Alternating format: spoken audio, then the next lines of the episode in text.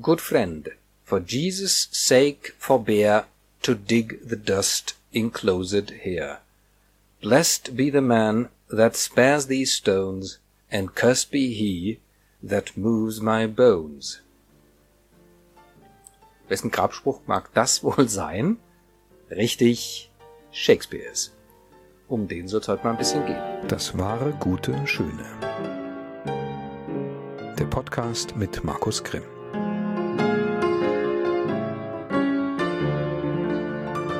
Ja, liebe Freundinnen und Freunde des wahren Guten Schön. O guter Freund, um Jesu willen grabe nicht im Staube, der hier eingeschlossen liegt. Gesegnet sei, wer schonet diese Steine, verflucht sei, wer bewegt meine Gebeine. So heißt es ungefähr auf Deutsch.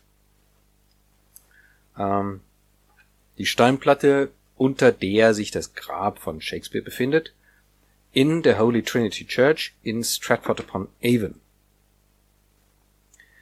Ja, Shakespeare. Also, äh,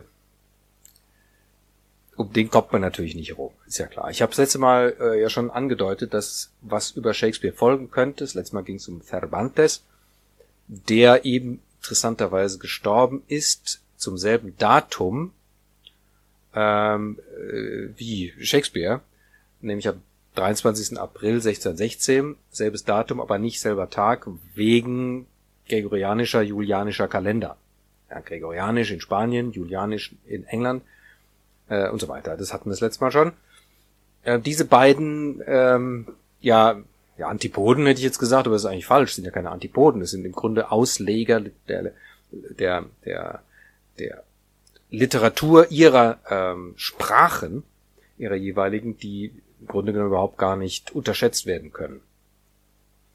Ähm, von Shakespeare sind natürlich sehr viele Dramen bekannt, auch vor allen Dingen die bekannten Dramen sind natürlich bekannt. Ähm, insgesamt hat er geschrieben 37, glaube ich, oder, oder meine mal, ja, 37 oder 38, da gibt's verschiedene Zählungen, Dramen geschrieben. Es gibt auch Verserzählungen, Versdichtungen von ihm relativ frühe, die er dann auch als Erstlingswerk bezeichnet, die man nicht so kennt.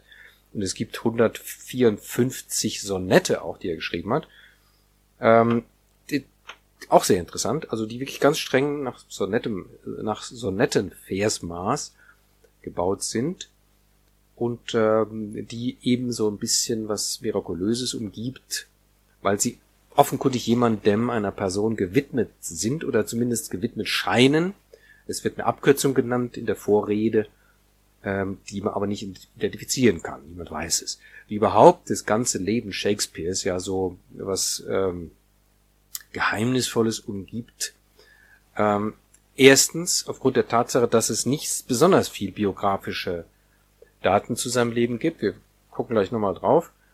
Ähm, es gibt so ein paar Eckdaten. Man hat so ein Datum, wann er getauft wurde. Geburtsdatum weiß man nicht, Taufdatum weiß man immerhin. Äh, man weiß ungefähr, wann er äh, geheiratet hat. Äh, da gibt es irgendein Aufgebot, ist irgendwann bestellt, aber den genauen Termin weiß man wiederum nicht und so. Äh, also es gibt so ein paar äh, Eckdaten, aber es sind wirklich ähm, eher rar.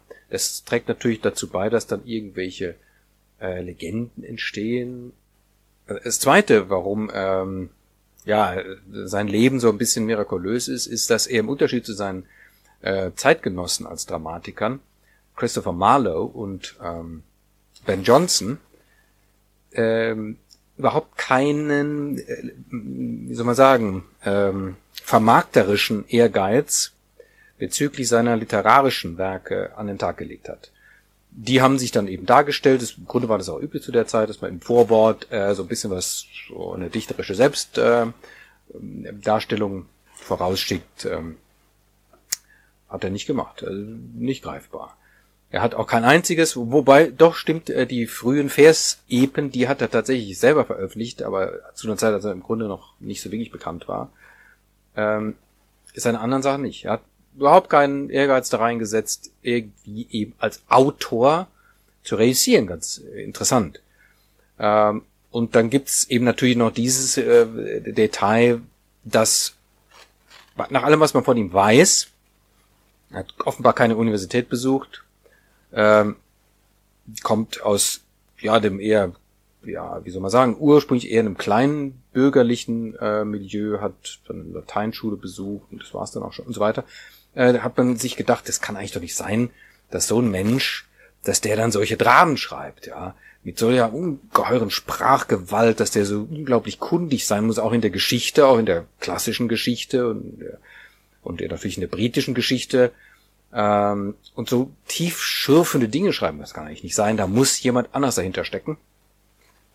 Die Debatte geht wirklich schon viele Jahrzehnte lang und es werden immer wieder verschiedene Personen identifiziert, die eigentlich in Wirklichkeit der Shakespeare wären. Äh, es gibt das gibt es in verschiedenen Konstruktionen, nämlich so, dass es Shakespeare irgendwie auch gar nicht gegeben hat oder so, aber dass es, beziehungsweise dass es schon den Schauspieler des Namens gegeben hat und auch den Menschen, der dann ähm, als Geschäftsmann realisiert hat, das hat er nämlich tatsächlich. Aber der hat, die, das ist nicht derselbe, der die Sachen geschrieben hat, sondern geschrieben hat irgendjemand anders, für den es aber peinlich war, der Earl von sowieso, der Duke von da oder vielleicht sogar Christopher Marlowe, nachdem der nämlich irgendwie, da gibt's ja auch so eine Geschichte, der ist ja irgendwie ermordet worden oder was. Ja, ich glaube, irgend sowas. Und ähm, aber er ist möglicherweise gar nicht ermordet worden. Das sind dann eben diese diese Geschichten. Elvis lebt ja auch noch bekanntlich und so weiter. Ähm, und hat jetzt also ähm, als, also dem Shakespeare die Stücke geschrieben und so weiter. Also alle möglichen Sachen gibt's da. Dazu ist zu sagen, wir wissen gar nichts. Natürlich ist es immer, und das ist natürlich eine, wie eine Einladung, das ist eine Steinvorlage, da jetzt anzufangen zu spekulieren und sich schöne Geschichten auszudenken. Ist auch ganz reizvoll. Ja, kann man natürlich machen. Aber es spricht jetzt im Grunde auch nichts dafür, für so eine Geschichte. Ja.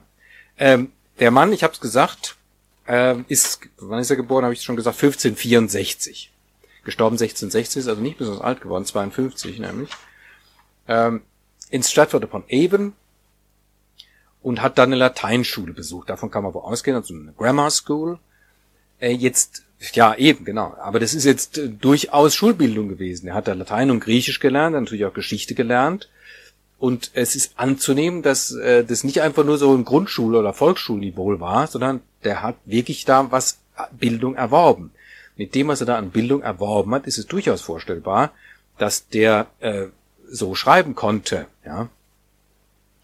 Ähm, hat geheiratet, eben das wissen wir mit 18, da war er 18, 15, wie alt muss er, wo hab ich's hier?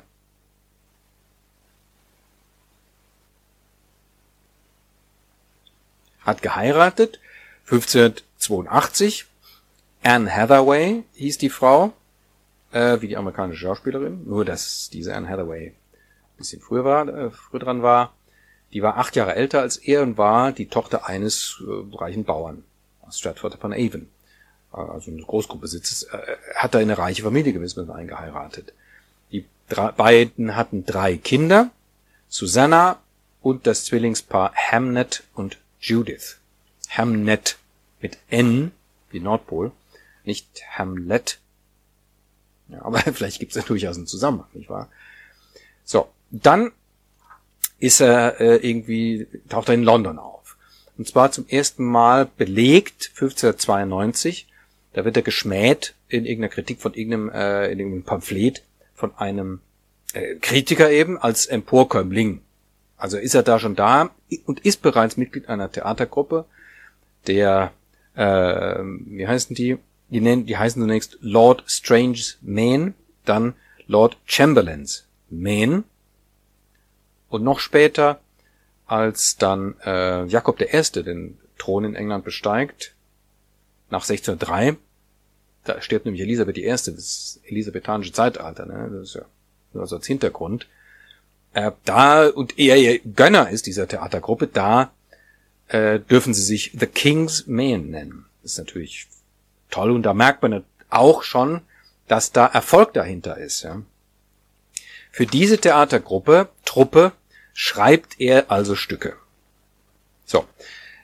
In London habe ich gesagt, also man geht davon aus, ab Anfang der 90er Jahre ist er da wohl und vermut, man vermutet auch ohne Familie. Er ist da vermutlich alleine. Ist da, erwirbt tatsächlich durchs Theaterspielen äh, große Einkünfte, äh, baut dann äh, auch das Globe Theater Ähm, das kann die Theatertruppe sich dann irgendwann leisten, äh, als Ersatz für ein Theater, wo die Miete, die Pacht ausgelaufen ist. Bauen sie einfach ein neues Theater hin. Er wird Teilhaber an einem Blackfriars Theater, kauft in der Nähe auch ein Geschäft, fängt an, überhaupt als Geschäftsmann äh, im Immobiliengeschäft tätig zu werden, kauft in Stratford upon Avon das zweitprächtigste und größte Haus am Platz. Also plötzlich kann er sich eine ganze Menge Dinge leisten.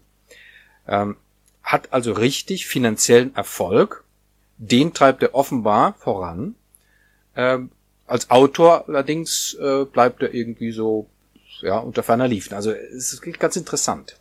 Und das, obwohl sein Name anfängt zu ziehen. Also Leute kommen auch, weil da Shakespeare draufsteht. Jetzt ist eben interessant zu wissen, ähm, oder machen wir erstmal die Biografie fertig. Äh, das Globe Theater steht ab 1599, oder da wird es gebaut. Und dann um 1611, 12 rum beendet er seine Tätigkeit, seine Theatertätigkeit, hat offenbar jetzt irgendwie auch viel Geld, kehrt nach Stratford upon Avon zurück, wo er ja ein schönes, prächtiges Haus da hat, ähm, schreibt im März ein Testament und stirbt dann im April 52-jährig. Es ist also irgendwie äh, naheliegend, dass er da irgendwie krank war. Also merkt, es geht zu Ende und ist da beerdigt in der Holy Trinity Church eben, wo er auch getauft wurde, 52 Jahre davor. Und seine Gesamtausgabe erscheint dann später nach seinem Tod, ein paar Jahre, sieben Jahre nach dem Tod erscheint die erste Gesamtausgabe. Seine Dramen, das gibt's ja dann in verschiedenen Fassungen auch äh, und so weiter. Ja, also ihr merkt, es ist im Grunde so biografisch so ein bisschen dürftig. Dies weiß man, jenes weiß man, das bestimmtes reimt man sich zusammen, man denkt sich, ja, muss dann wohl Erfolg gehabt haben, man weiß nichts über seine Ehe und Familie, wie haben die sich verstanden, was, wie war das, man hat im Grunde überhaupt keine Ahnung. Und äh, von dem Zeitpunkt, wo er dann in Stratford upon Avon wieder ist, ist im Grunde literarisch auch nichts mehr von ihm zu hören. Ähm, es gibt noch ein paar verlorene Jahre, Lost Years, spricht die Forschung, das sind die, die Jahre zwischen 85, 1585 und äh, 1592, wo er dann in London auftaucht, oder belegt ist erstmal, man weiß manchmal gar nichts. Was hat er da gemacht in der Zeit? Kein Dunst, ja. So. Also da gibt's jede Menge Leerstellen und Fehlstellen, ja. Ähm, die Frage auch immer, äh, die dann in dem Zusammenhang auftaucht, nach einem Porträt, gibt's ein Porträt von ihm? Man weiß es nicht.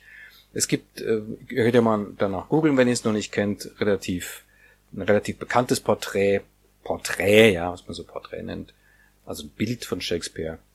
Ähm, das ist aber mit ziemlicher Sicherheit nicht historisch. Ähm, ähm, dann gibt's ein anderes, ähm, so ein Mensch mit ho sehr hoher Stirn, ähm, einem äh, Ohrring. Ähm, googelt mal danach, ihr werdet es bestimmt finden. Was mit größerer Wahrscheinlichkeit, sagen wir mal so, authentisch sein könnte, ja. Aber man weiß es nicht. Man weiß es nicht. Das ist wirklich ganz bemerkenswert.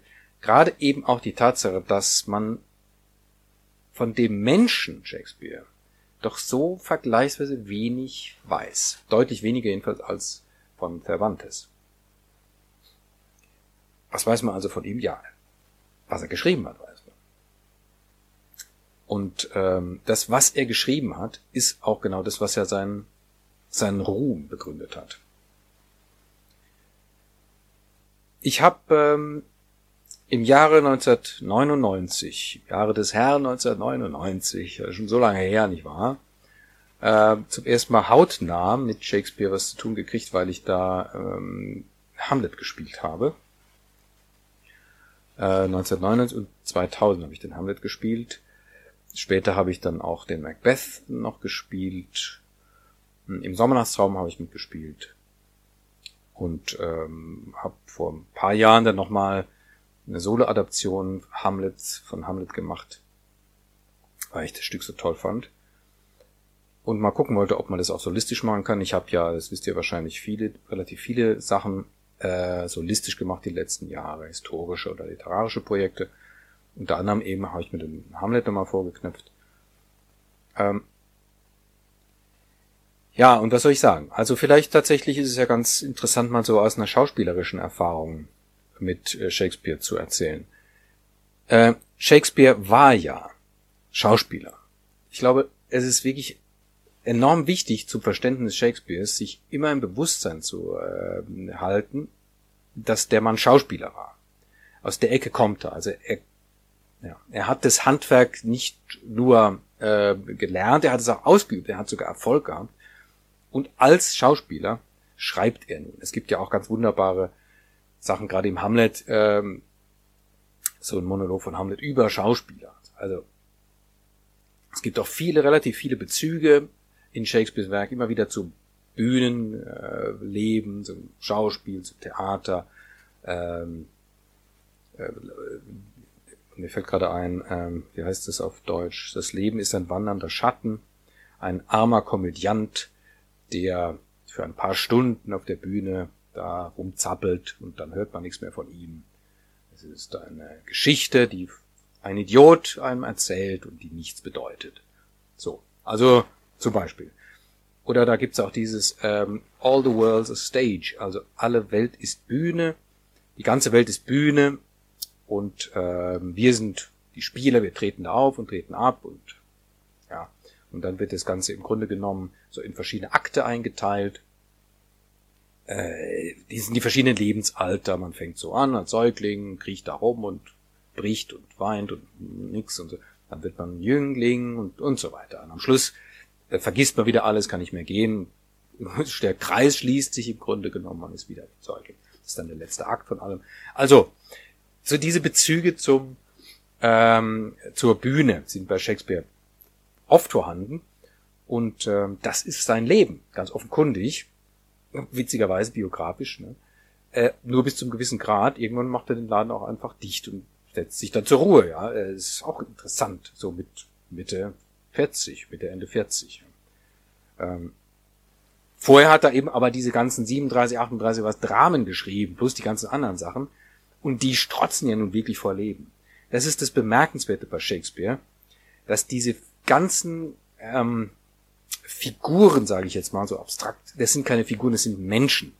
Diese Personen existieren. Das ist vielleicht ein bisschen merkwürdig, wenn ich das so sage, aber ich sag's mal so.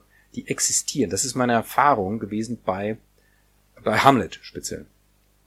Ähm, es ist ja im Grunde eine Erfahrung, die man oft machen kann mit literarischen Gestalten, so, dass die eigentlich ein Eigenleben haben, so, aber so deutlich wie bei Shakespeare, also bei Hamlet, sagen wir mal, habe ich das weder vorher noch nachher erlebt.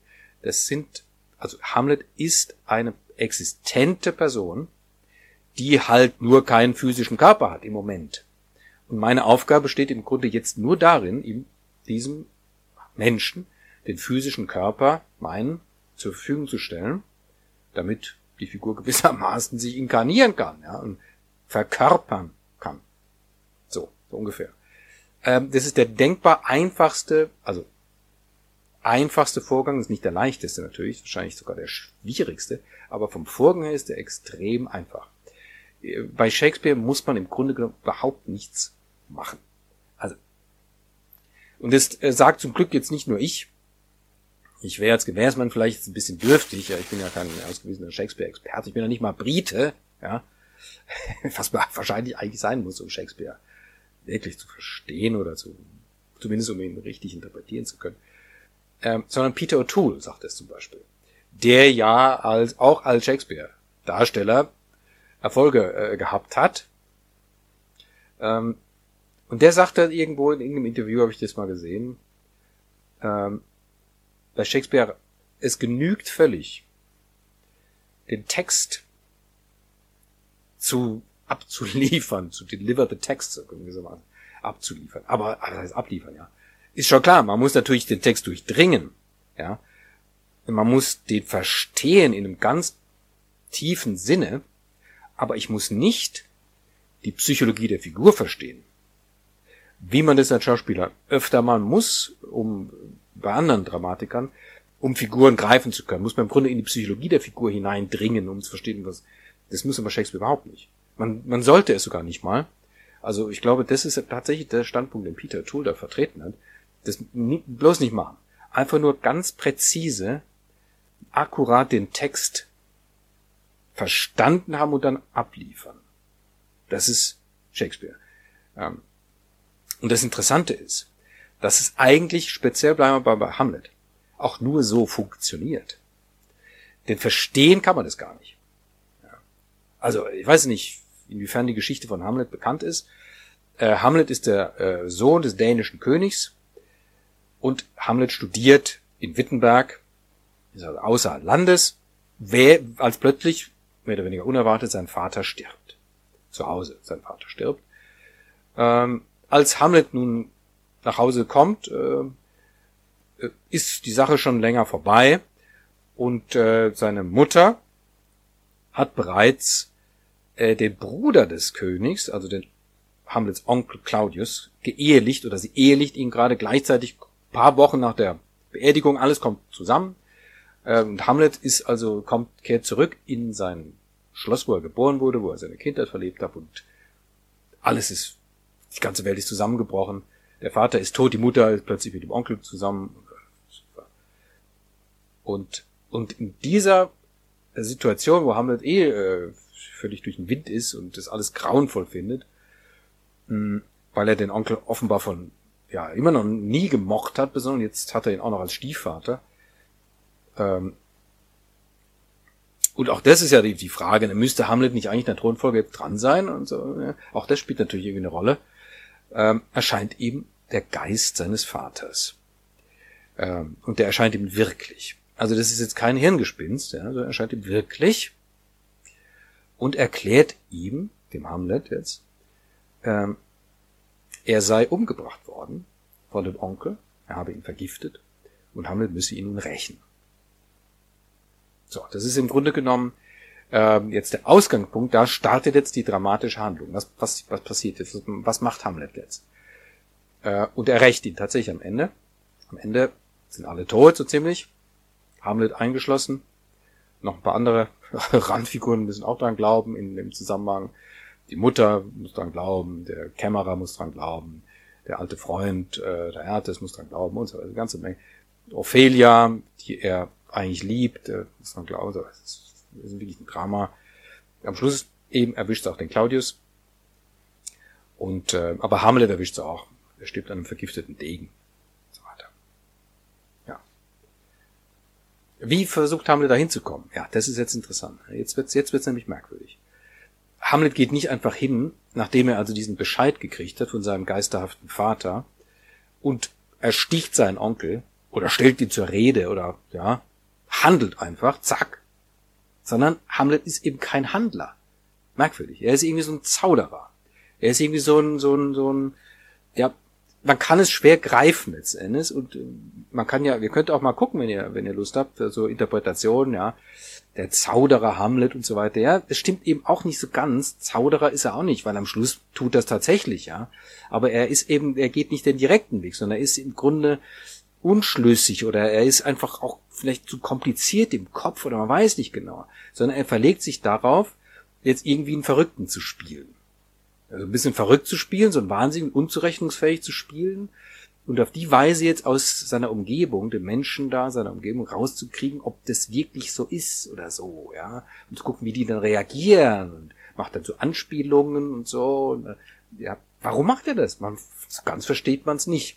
Das ist genau, das ist genau Shakespeare. Oder sagen wir mal, das ist genau Hamlet, aber ich glaube, das gilt für Shakespeare grundsätzlich. Du verstehst gar nicht wirklich, was die Figuren machen. Psychologisch verstehst du es nicht wirklich.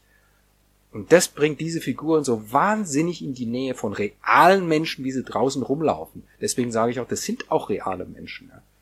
Du verstehst die gar nicht wirklich. Man ahnt bei Menschen, die man so auch gut kennt, so psychologische Motive, ja. Aber ist doch ganz oft so. Dann setzt du dich zusammen äh, mit deiner Frau oder deinem Mann setzt, oder sonst wem sitzt und redest mal über den, den man da so gut kennt, eigentlich zu zweit. Da hält sich da so und dann merkt man, im Grunde genommen, so ganz verstehe ich nicht. Warum hat er das jetzt gemacht oder hat sie jetzt das so gemacht? Was hat sie sich dabei gedacht? Verstehe ich eigentlich nicht.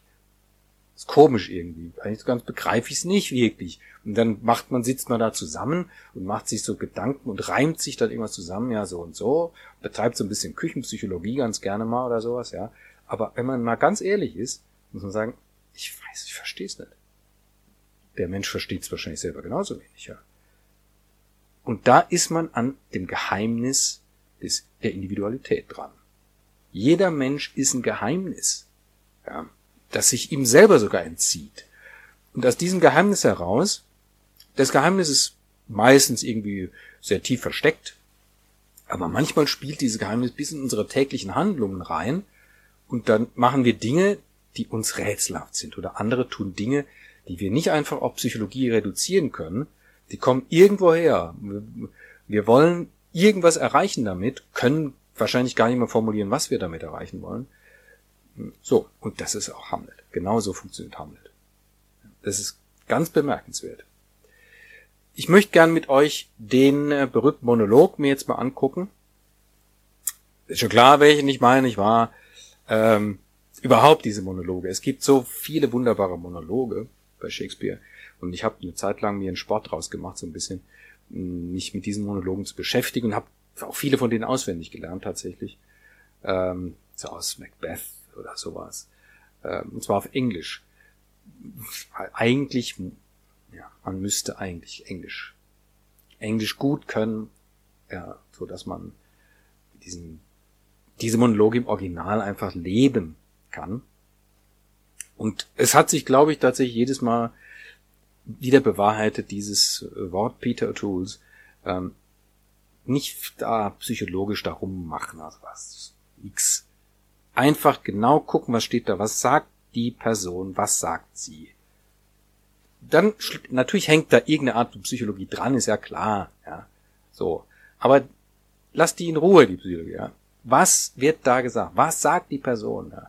Und dann nicht versuchen, das irgendwie so, auch so äußerlich zu gestalten, ja. Ähm, Person klingt traurig, also im Spiel ist sie traurig, muss man gar nicht machen. Einfach nur präzise sein. So. Ähm, ja, und da habe ich eben verschiedene Monologe, zum Beispiel auch den All the World's a Stage und so Geschichten habe ich auswendig. Ich habe auch ein paar Sonette dann auswendig gelernt Shakespeare, die ich auch ganz klasse finde. Hm, natürlich auch diesen äh, Monolog, als ich ihn damals gespielt habe, schon sein oder nicht sein, to be or not to be, davon reden wir ja. Ähm, Monologe, noch was zum Stichwort Monolog. Im, wir unterscheiden vielleicht nicht deutlich genug. Ähm, die Unterscheidung ist mir selber auch erst nochmal so richtig klar geworden, als ich auf YouTube vor ein paar Jahren eine sehr gute Reihe, die lief im Fernsehen wohl in den 80ern oder so, gesehen habe. Da ging es um äh, also die Royal äh, Shakespeare Company. Konnte man da Mitgliedern der Royal Shakespeare Company beim Proben zusehen. Extrem interessant natürlich, gerade so für Schauspieler. Ähm, unter anderem sieht man dann so, so Größen, so wie so Patrick Stewart oder Ian McKellen oder so, ja. Oder David Suchet, die da in jungen Jahren da rumhüpfen. Judy Dench ist dabei. So, ja, kann man dann so sehen, wie sie da proben an Szenen. Das ist super. Ja. Und da ist die Unterscheidung mir nochmal klar geworden zwischen äh, Monologue und Soliloquy, wie das im Englischen heißt. Also Monolog und Selbstgespräch. So. Ähm, Soliloquy ist im Grunde genommen äh, was, wenn, ja, wenn ja einer mit sich selber spricht. Monolog ist, wenn jemand in einer Szene, wo auch mehrere andere Personen sind, einfach eine größere, eine größere Passage hat. Ja. Aber er ist nicht alleine auf der Szene. Soliloquy ist, wenn einer alleine auf der Szene ist. Und dieser Hamlet-Monolog, sei noch nichts, ist eigentlich eine Soliloquy, weil Hamlet zu dem Zeitpunkt alleine auf der Bühne ist und mit sich selber redet. Jetzt pass, Vorsicht eben falsch. Das ist genau, eben genau, das ist genau eben nicht der Punkt. Im Deutschen übersetzt man dann Soliloquy mit Selbstgespräch. Aber die Frage ist wirklich berechtigt. Redet er dann wirklich mit sich selbst? Soliloquy legt es ja nicht nahe. Soliloquy ist einfach Einzelgespräch, ein Gespräch, ja, wo einer spricht. Ja. Ähm, viel spricht dafür, dass es eben kein Selbstgespräch ist, sondern auch das ist mir da klar geworden, äh, das ist ein Gespräch mit dem Publikum.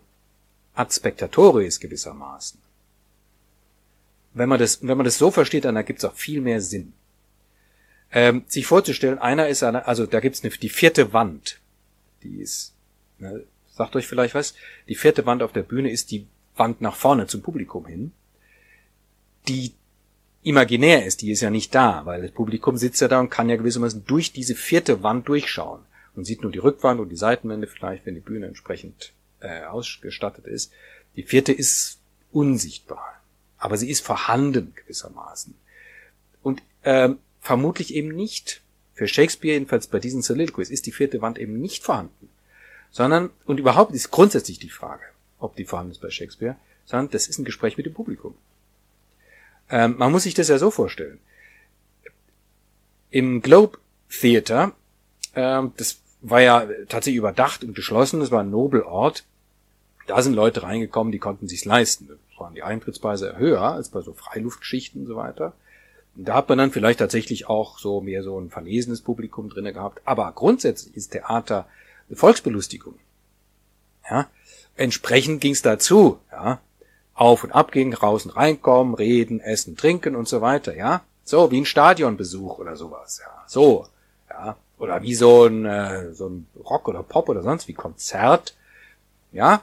Wo man halt lustig ist, wo man nicht akademisch gesittet auf irgendwelchen Stühlen sitzt und schweigt und ins Taschentuch hustet und so, sondern wo das, so. Auf der, so zu tun auf der Bühne, als wäre da kein Publikum, ist im Grunde genommen natürlich absurd. Das Publikum hat auch oft reingerufen und so weiter. Ist ganz klar. Also die vierte Wand gibt's da gar nicht. Ja. Und wenn wir jetzt so akademisch daherkommen und Shakespeare dann mit vierter Wand spielen, Hamlet in dem Fall, ey, dann fühlen wir uns genötigt daraus jetzt um sein oder nicht sein Ding, so eine, äh, so eine introvertiert versonnene Geschichte zu machen. Also beim Betrachten von Schillers Schädel auch noch am Ende, Schädel, aber dann ja ja. Der Schädel gehört in eine andere Szene aus Hamlet rein übrigens. Aber er, ja, versteht, was ich meine, ja. Da wird aus dem Sein noch nicht sein, sein oder nicht sein. So ein Gegrübele, ja. Nein, das ist ans Publikum adressiert. Das Publikum wird gefragt, sein oder nicht sein. Das ist hier die Frage. Ja. Und dann kriegt Hamlet natürlich einen ganz anderen Dreh. So. So viel zum Thema Monolog und Soliloquy und vierte Wand, ja. Also man muss sich das als ein ganz dynamisches Geschehen vorstellen. Jetzt hören wir uns mal den Monolog an, von dem ich jetzt hier die ganze Zeit rede. Sein oder nicht sein? Das ist hier die Frage. Ob's edler im Gemüt die Pfeil und Schleudern des wütenden Geschicks erdulden oder sich waffnend gegen eine See von Plagen durch Widerstand sie enden. Sterben. Schlafen. Nichts weiter. Und zu wissen, dass ein Schlaf das Herzweh und die tausend Stöße endet, die unseres Fleisches Erbteil. Es ist ein Ziel aufs innigste zu wünschen, sterben, schlafen. Schlafen vielleicht auch träumen. Ja, da liegt's. Was in dem Schlaf für Träume kommen mögen, wenn wir den Drang des Irdischen abgeschüttelt, das macht uns stille stehen. Das ist die Rücksicht, die Elend lässt zu hohen Jahren kommen. Denn wer ertrügt der Zeiten Spott und Geißel, des mächtigen Druck, Misshandlungen des Stolzen, den Übermut der Ämter, verschmähter Liebe Pein, wenn er sich selbst in Ruhestand setzen könnte mit einer Nadel bloß. Wer trüge Lasten und stöhnt und schwitzte unter Lebensmüh? Nur dass die Furcht vor etwas nach dem Tod das unentdeckte Land, von des Bezirk kein Wanderer wiederkehrt, den Willen irrt, dass wir die Übel, die wir haben, lieber ertragen, als zu Unbekannten fliehen. So macht Bewusstsein feige aus uns allen. Der angeborenen Farbe der Entschließung wird des Gedankens Blässe angekränkelt. Und Wagestücke hohen Flugs und Werts, durch diese Rücksicht aus der Bahn gelenkt, verlieren so der Handlung Namen.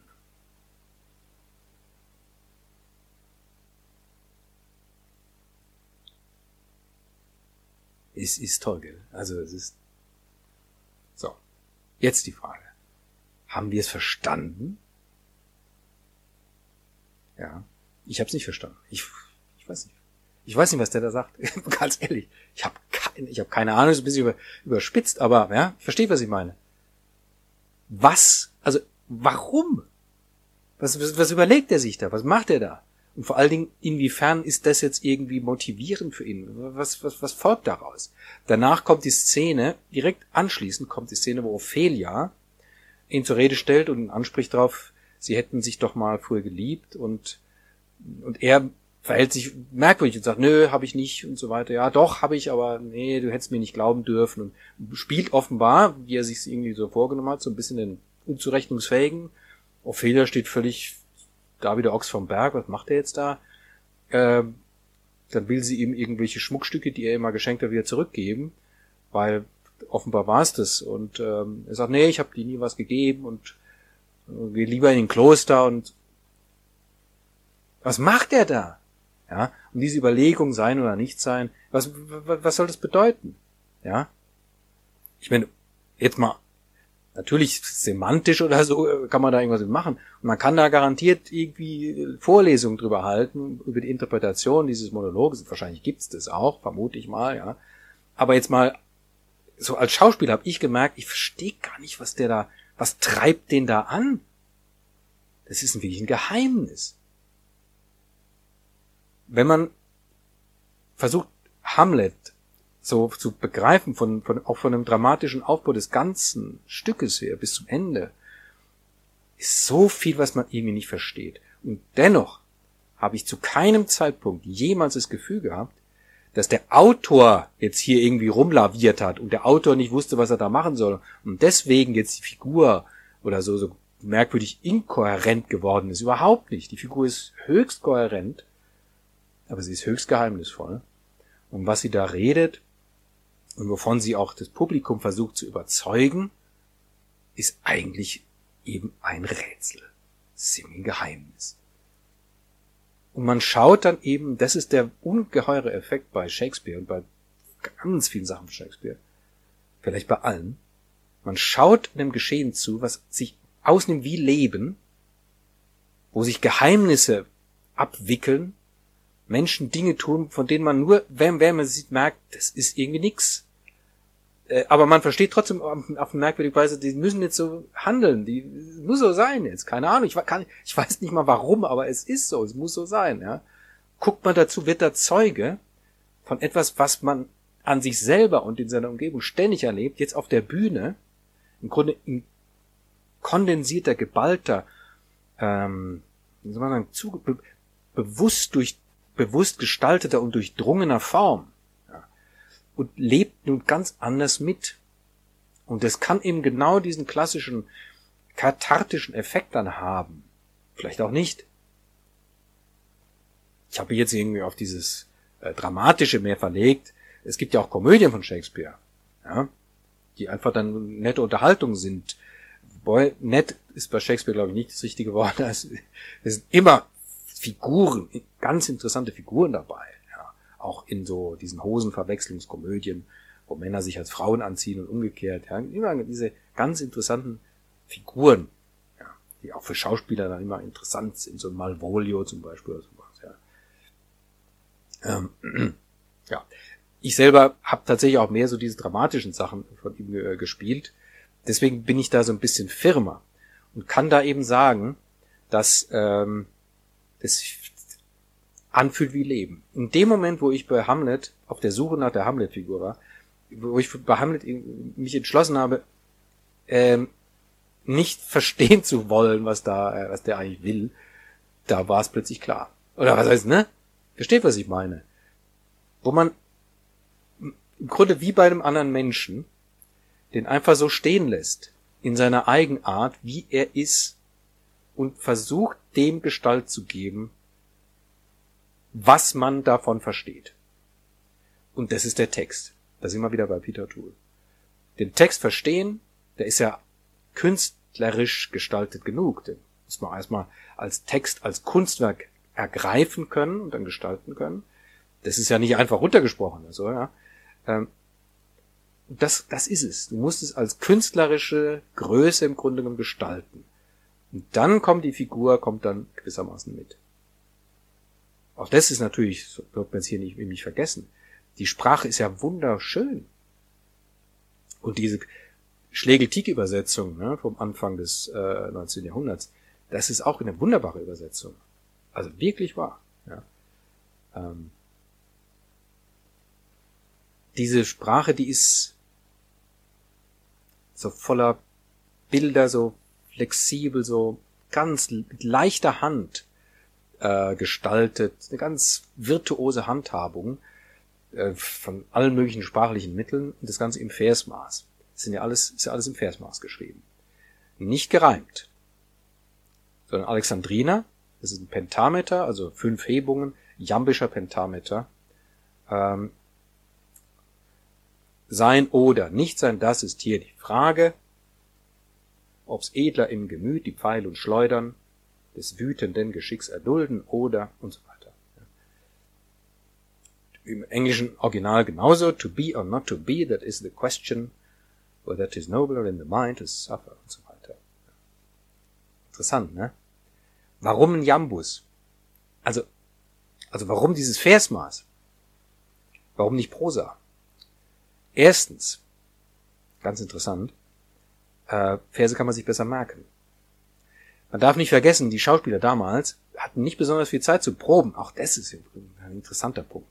Die haben da so ein paar Wochen da rumgeprobt und dann haben sie es gespielt.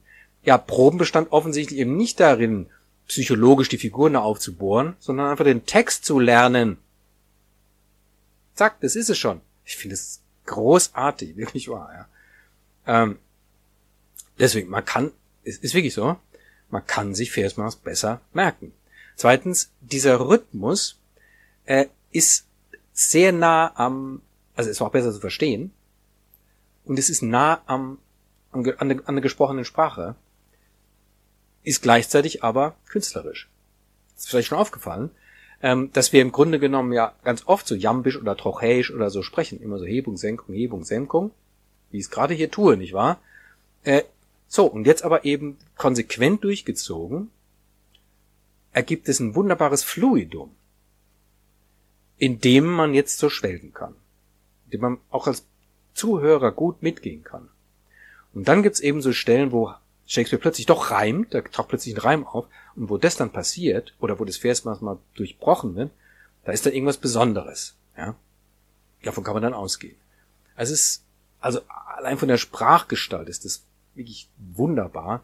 Und dann haben wir diese ganzen Figuren da hinten dranhängen an den, an der Sprache, die dann alle so auftauchen, wenn man einfach die, die, ja, wenn man die Sätze einfach mal nimmt, äh, wie sie sind, die dann so aus, Neb aus dem Nebel aufsteigen gewissermaßen, dann stehen sie da auf der Bühne. Also Shakespeare ist wirklich äh, ein dramatisches, ein dramatisches, dramaturgisches Wunder. Goethe hat ja auf Shakespeare dann die größten Stücke gehalten auf Shakespeare und ähm, sein Götz von Berlichingen ist auch tatsächlich der Versuch, sowas äh, im Deutschen sowas Shakespeare'sches nachzuempfinden. Wo hat so ein Mensch sowas hergehabt? So ein Shakespeare, ne? Kann man sich dann fragen, fragt man sich ja manchmal bei Menschen, so auch so bei einem Mozart oder so. Naja, kommen da die Welt, leben da gar nicht besonders lange. Shakespeare ist 52 geworden, hat mit 45 aber schon aufgehört, seine Sachen zu schreiben. Ja. Ähm, wo haben die das her?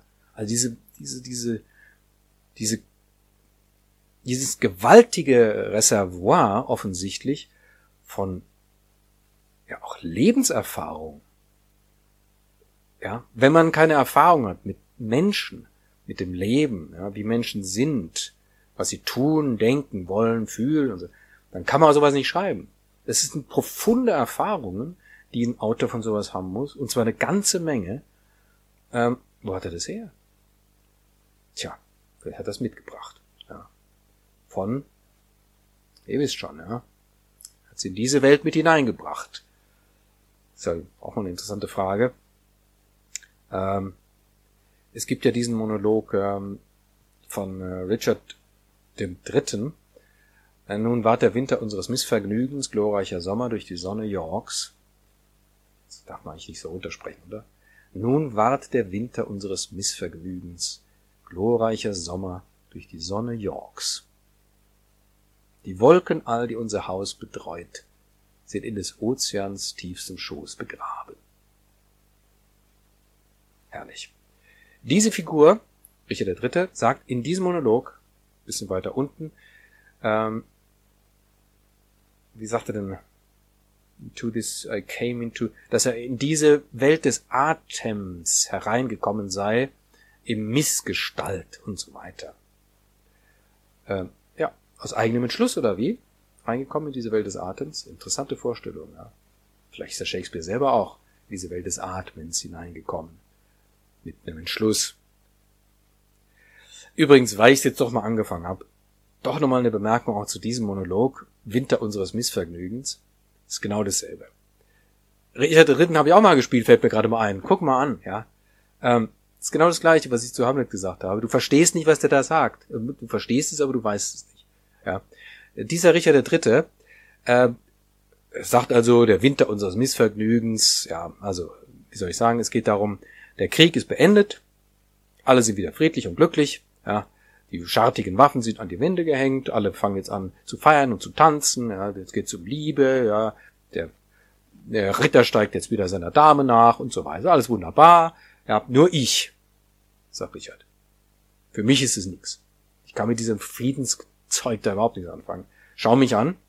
Ich bin hässlich, ich bin Missgestalt von Geburt an. Ich bin krumm und schief und ich tauge nicht zum Liebhaber. Ich, ja, meine Rolle ist der Bösewicht hier in diesem ganzen, diesem Spiel. Und das mache ich jetzt auch. So. Und jetzt erkläre ich mal, was ich mache. Ich habe nämlich hier diese und jene ähm, Plots, also, ne, also diese Fallstricke habe ich ausgelegt und das und das. Erklärt er dem Publikum. Das ist genau so eine Soliloquy. Ganz am Anfang, damit fängt das Stück an wo die Figur im Grunde sich vorstellt und dem Publikum erklärt, weswegen ich jetzt hier der Bösewicht bin und was ich jetzt gleich hier machen werde. So. Du hörst dir das an, die Figur wird extrem plastisch dadurch, verstehst genau, was sie sagt, ja, okay, ja, du bist hässlich, du bist also der Bösewicht, das sagt sie. Ist das logisch? Wieso? Hä? Was ist denn das? Glaubst du das selber? Fragt man sich vielleicht, ja, was du da sagst? Ja, offenbar glaubt die Figur das selber weil ich hässlich bin und krumm und schief und die Hunde äh, mich anbellen, wenn ich bei denen vorbei hinke, ja. Ja. Und ne, wenn ich mich vor den Spiegel stelle, äh, dann denke ich mir, mein Gott. Und die Natur mich nicht begünstigt hat. Die Natur, ja. Um dieses schöne Ebenmaß bin ich betrogen worden. Ja. Ähm, deformed unfinished. Bei Dissembler, durch die täuschende Natur bin ich um das schöne Ebenmaß betrogen worden, was andere so haben.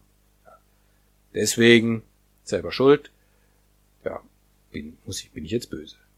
das ist, ja. Wenn man als Schauspieler das aber einfach gestaltet und es glaubt, dann funktioniert es tadellos. Auch wenn ich nicht verstehe, was die Psychologie eigentlich von der Figur ist. Das ist eben nicht der Punkt. Das ist das Geheimnis, an das muss man nicht ranrühren. So, ich wiederhole mich jetzt.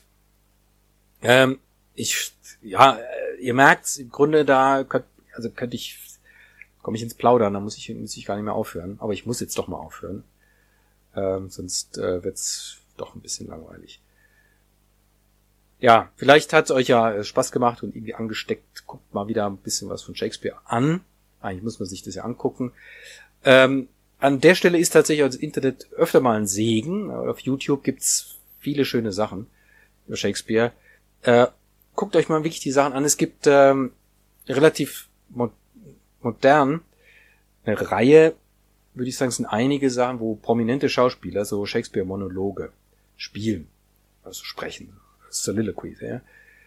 Ähm, guckt euch das mal an und dann guckt euch mal zum Beispiel so ältere Aufnahmen an, oder so ein Richard Burton zum Beispiel sowas macht.